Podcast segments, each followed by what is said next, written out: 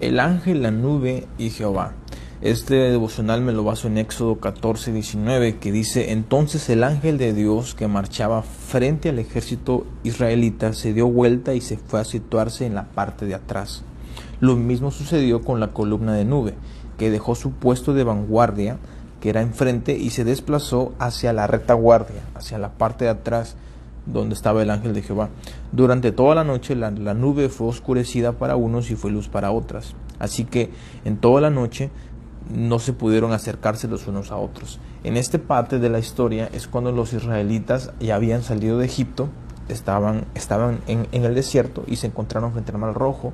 Y los egipcios, dice en la Biblia que, que, Dios endureció el corazón de ellos y ellos dijeron, ¿qué hemos hecho? ¿Por qué los dejamos ir? Entonces iban para atacar al pueblo de Israel. Entonces, en medio de ese ataque, dice que el ángel de Jehová, que estaba enfrente del pueblo de Israel, se fue hacia la parte de atrás y la nube, que en la Biblia nos habla que había una nube eh, que, que, era para guiarlos, que era una columna de nube en la mañana y una columna de, de fuego en la noche para, para que no tuvieran frío.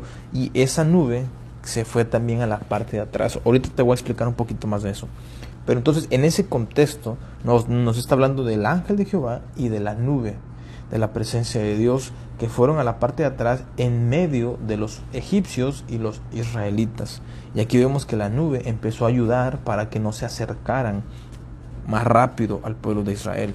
Y versículo 21, Moisés extendió su brazo sobre el mar, sobre el mar rojo que estaba enfrente de ellos, y toda la noche el Señor, o en otras versiones, ¿no? Jehová o Dios envió sobre el mar un recio viento del, del este que lo hizo retroceder, convirtiéndolo en tierra seca. Significa que las aguas se dividieron del mar rojo, y la famosa historia, que las aguas se dividieron en dos. Una cosa que tenemos que, aclarar es que el mar era grandísimo. O sea, la manera en la que se separaron las aguas, imagínate la, la, fuerza que tiene que haber para separar aguas y que la tierra quede totalmente seca. Bueno, pero ese no es mi punto en este caso. En este caso quiero hablarte de la Trinidad, que lo podemos ver en esta historia. El, el ángel de Jehová muchas veces representa a Jesús mismo en la tierra antes de venir en forma humana. Hay muchas partes en la historia, de hecho en Éxodo 3, cuando, cuando dice que el ángel de Jehová apareció en la zarza o le habló a Moisés a través de la zarza, ¿no? Del, eh, de la famosa historia cuando, cuando Moisés ve una zarza que arde en fuego y, que ve que no se apaga, pero dice que el ángel de Jehová estaba en la zarza y que la voz que escuchó Moisés era el ángel de Jehová y el ángel de Jehová, en pocas palabras, eh, representa a Jesús antes de venir en forma humana.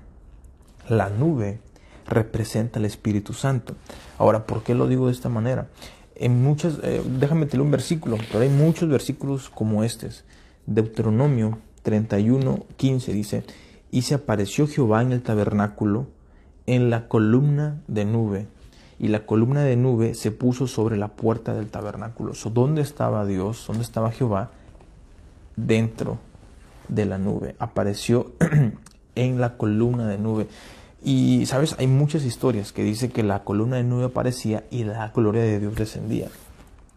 Ahora, nadie puede ver, en la Biblia nos enseña que nadie puede ver a Dios y vivir. O sea, entonces, en este ejemplo vemos que la columna de nube era una protección para que Dios pudiera descender. Y en este caso, muchas veces de la columna de la nube dice que salió una voz que hablaba Moisés.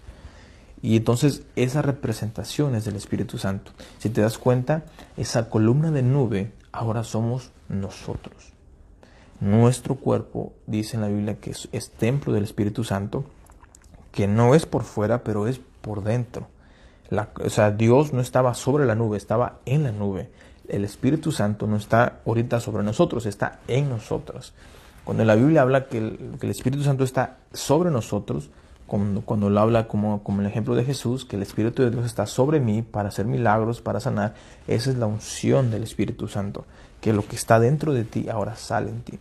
Pero bueno, hablando en este tema, se puede considerar la nube como una, como una representación del Espíritu Santo. Dice que la nube los guiaba en el día y en la noche, los guiaba. Y en la Biblia dice que el Espíritu Santo los guiará a toda verdad. So, prácticamente el ángel de Jehová, en este caso, podemos verlo como una representación de Jesús, la nube como una representación del Espíritu Santo y el Señor, oh Jehová, que dice que Él envió sobre el mar, lo vemos como Dios Padre o, o Jehová o Dios.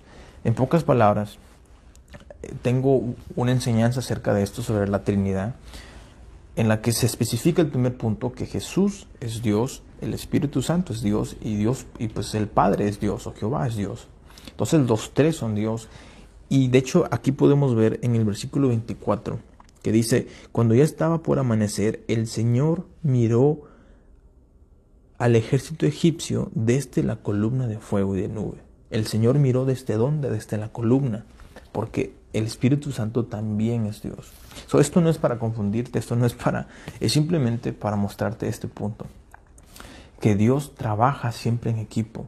Dios trabaja siempre a favor de su pueblo. Y en este caso vemos cómo Dios ideó todo un plan, no solamente para proteger al pueblo de que los egipcios no los atacaran con la nube, que dice que los permitió que para ellos fueran oscuridad y que para, y que para el pueblo de Israel fuera luz, sino que también Dios sopló sobre el mar un viento que dice que separaron las aguas y pudieron caminar sobre ellas.